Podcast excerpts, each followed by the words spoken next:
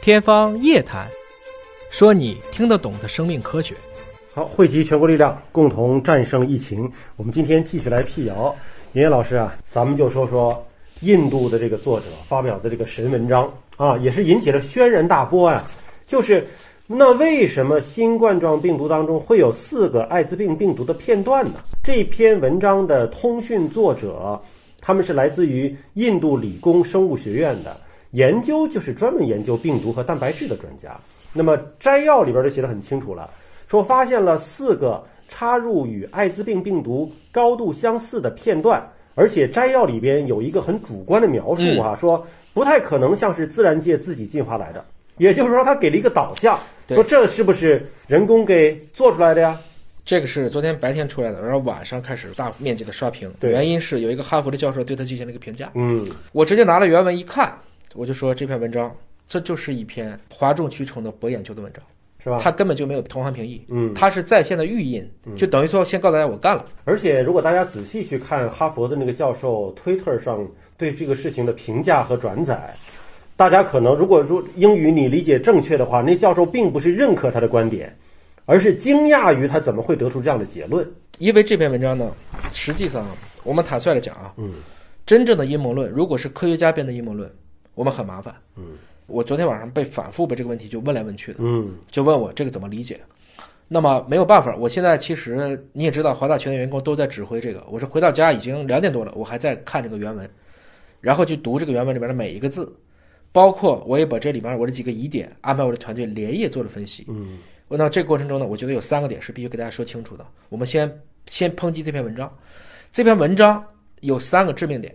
是属于如果有同行评议，他绝对发不了。嗯第一个，他说这四个片段是艾滋病，嗯实际上这四个片段在几百个物种里都有，嗯，从最低等的病毒到最高等的果蝇，这里面都有这四个。它是个通用的。每个狗都有尾巴，嗯你非说这个尾巴是狂犬病那个狗的。嗯嗯实际上，这狗都有尾巴，你非拿狂犬病那只狗说事儿，嗯你说你嫁接了这个尾巴是狂犬病的，就等于说这么多物种，为什么你只说它是在艾滋病身上的？嗯，因为它的标题就这么写的，是艾滋病的 GP 幺二零上的这一个。它的原数据只去跟 HIV 病毒比对，而没跟别的病毒比对。说实话，也可能他比对了，但是我为了博眼球啊，我不我说别的东西，你你们都不会觉得这是个事儿。嗯那所以这是我觉得从一个做科研的角度来看，这已经不是说不严谨的问题，应该说这没有下限了。嗯你不能这么是这么去搞啊！几百个东西都有这四个嗯所谓的相似的片段，你光说这是艾滋病的，这是第一个。第二个，是不是只有他说的就这个冠状病毒里有这个？不是。嗯我们昨天做了共进化的一个分析，就是去做比较基础，发现至少四种冠状病毒早就有这个东西了，嗯这不是一个今天才有的特殊现象。嗯第三个，我也想说一说，注意它的用词，嗯不是自然界自己进化的，但是不是自然界自己发生的？这两个词“进化”和“发生”怎么理解？我们今天讨论遗传学，绝大部分人讨论遗传学嗯是以咱们俩是人，嗯，哺乳动物最高等，二倍体。我们要想进行基因的突变，不得肿瘤的话，要通过同源重组，嗯就是爹妈之间换。嗯这是生物界八百七十万物种当中最高等生物的其中的一种方式，所以它这个词用的是个偷换概念，说这不是自然进化的，或者我们那个词我一直叫演化，嗯我不能说它错，这的确不是自然演化的，但它是自然发生的，因为细菌之间的基因之间的传递就是这么给的。你还记得我们以前说过，当你的胃肠道菌群当中有一个菌群有了抗药性以后，它会干什么？把它的抗药性传递给其他的细菌，通过什么方式？通过指力，对吧？对，嗯病毒也是通过类似的方式。嗯是两个病毒之间可以随机的，这叫病毒溶源，嗯病毒的两个源头进行融合，来互相使自己的基因组得到很大的一个程度的改变。我们通称为这叫微生物的水平转移，嗯其实就是在转基因，转来转去，随机加来加去。大肠杆菌，我们一般认为大肠杆菌的基因组是四兆，但实际上，如果你是做微生物的人，你知道大肠杆菌最小的有三点二兆的，这是我知道的，还不一样。最大的有五兆多的。嗯这个过程中，这大肠杆菌可以吃进来任何的东西，有一些是为了耐药性，有一些是为了毒性，所以微生物之间大大小小串来串去，这个东西太正常了。所以它这里偷换了概念，这个一定是自然发生的，但的确不是自然进化的，嗯它不可能进化出说我就按这个模式一点点的把这些碱基都进化出来，但它完全可以把这一段拿进来装到自己的身直上。接从其他的病毒身上拽过来就完了，没错，是吧？但是我是这么理解这个事儿哈，因为他原文当中我呃半懂不懂的看了一些，他说那些刺突啊，对不是就是往这个细胞上的受体去对钻的吗？，我们说的那个钥匙进锁孔的那个钥匙，他说他找到的那几个片段呢，跟那个 HIV 的还不完全一样，嗯要在三 D 重建的情况之下，比如说俩仨再凑成那一个钥匙再钻进去。我想，我这粗浅的理解啊，如果真的是因为合成生物学现在发展也很发达了，如果真的是人工的要合成这样的一个病毒的话，我直接把那个 HIV 病毒上这个刺突的那个基因。拉过来不就完了吗？嗯，何必还让它什么三维重叠、重组之后再合成一个，费那个劲干嘛呢？这个呢，就是在于现在的很多这种文章故弄玄虚，嗯，把他说的老百姓看不懂，然后你就只好信他那个你看得懂的结论，嗯，就变成了这个玩意儿就是人工合成的，把这两个病毒往一起凑出来的，嗯甚至直接往前挖嘛，在武汉开过军运会，有武汉病毒所，武汉病毒所有 P 四，P 四在去年发现了新的冠状病毒，嗯，然后这些问题都聚在一起了，哎呀，条件都具备了。这几天太多的这个事情都是这么大家驴唇马嘴，把时间线往一起错，把这每一个碎片最后串起来一条阴谋线。然后现在最新的消息啊，嗯就是这个印度的这个作者已经发文，他要撤稿了对，啊。他这篇文章他也觉得引起了轩然大波，而且他自己也表达说，我并不是说有这个阴谋论的这个论调啊，是一些网络自媒体转的时候他们自己下的结论，我没下这个结论。完，他把这责任推给别人了。那不管了，反 正从今天这个角度来看，这篇文章给我们充分的感觉就是在于造谣是一张嘴，嗯，辟谣跑断腿。嗯，我辟谣的时候要极其严谨，造谣的时候大家只选什么东西最抓眼球，对。什么事情就完了。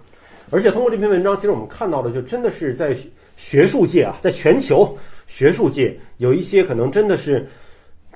这个在中国是一个疫情，但是在他那儿可能没有那么严重，他就借着这个东西能发个文章，能博个眼球，就用这种方式来获得自己某一些私心吧。啊、对，呃，所以也学术文章也要辩证的看没错啊。我还特别想用一下昨天这个刘亚东，科技日报的总编辑啊，写了这么一段话：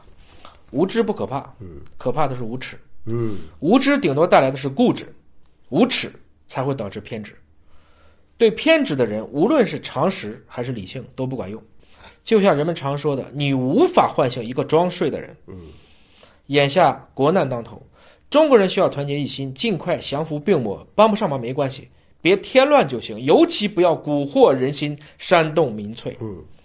呃，刘亚东呢是科技日报的总编辑，大家感兴趣可以关注他个人的一个微信公众号哈、他这篇文章里边其实开宗明义的，就从两个角度特别简洁的回答了这个问题。他这篇文章名字就叫《给武汉肺炎阴谋论者禁言》。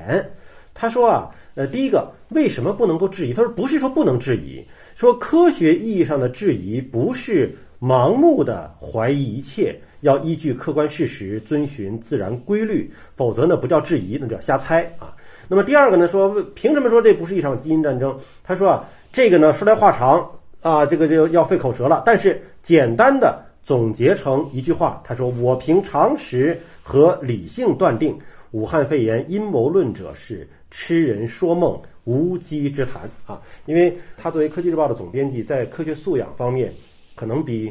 普通的平均水平还是要高的啊。没错这是他的一个文章，大家感兴趣可以搜来再详细的读一读。简单的讲呢，还是那句话，你要证明这个事不存在，你证明不了。嗯但是我们也有一句话，谁主张谁举证啊。嗯。你真以为在中国能卖国人基因的人，能做这种生武器的人，如果都可以在自媒体上说这个人还能活着存在吗？嗯，我觉得这是犯典型的反人类罪啊，国家安全罪啊，嗯这其实都可以把他就直接抓起来了。我觉得大家就不要通过这种对吃人血馒头的方式来换得有流量了，你如果真的有真凭实据，你拿出来拿出来向有说关部门举报，直对接报案。对嗯就说这个人卖过基因，这个人干基因武器，把他抓走，不要再再去煽动大众的情绪，嗯把大家，特别是孩子们，明明应该接受一个正确的教育的时嗯候，你天天给他威胁这个生物有多危险，这个我觉得实际上不光对今天是犯罪，嗯对整个中国在二十一世纪生命科学世纪到来的时候，我们要赢得这一场制高点的时候，这都是历史罪人。我们也鼓励我们的所有的网友啊，你真的发现了证据，你报案没问题，对不对啊？那么如果是没有的话，希望大家就是还是从科学角度来看待这个问题啊。马克思·普朗克就是发现量子力学的普奠朗基克人。常数里面，对啊对，一九三零年讲过一句特别扎心但是真理的话：科学事实的胜利往往不是通过使反对者们信服，让他们领悟真相，而是因为反对者最终都会逝去。嗯新一代在成长起来的过程中，潜移默化地接受了它。嗯，后来美国把这句话说得更简单：我每参加一个葬礼，我们的科技就往前进步嗯，就有点像我们今天讨论的问题和当年从布鲁克到哥白尼到伽利略嗯讨论日心地心的问题是一样的。这个现象已经不是那么好容易去理解了，所以我希望，特别是受过高等教育的精英们，千万。不要在这个时候，因为你的一己之私，或者是想吸引眼球，故意去编造一些让我们辟谣工作者都很难去回答的问题，因为要花精力啊，嗯没有空去跟你干这些事儿啊。嗯你把这个东西说的这么，让老百姓里面心里都很慌。我觉得这件事情是属于我刚才讲的，病的人比人的病更可怕。好的，感谢严老师，我们也希望大家众志成城，共同把所有的关注度、注意力放到自我的防控、抗击我们新的疫情上面来。好，感谢严老师，下期节目时间我们再会。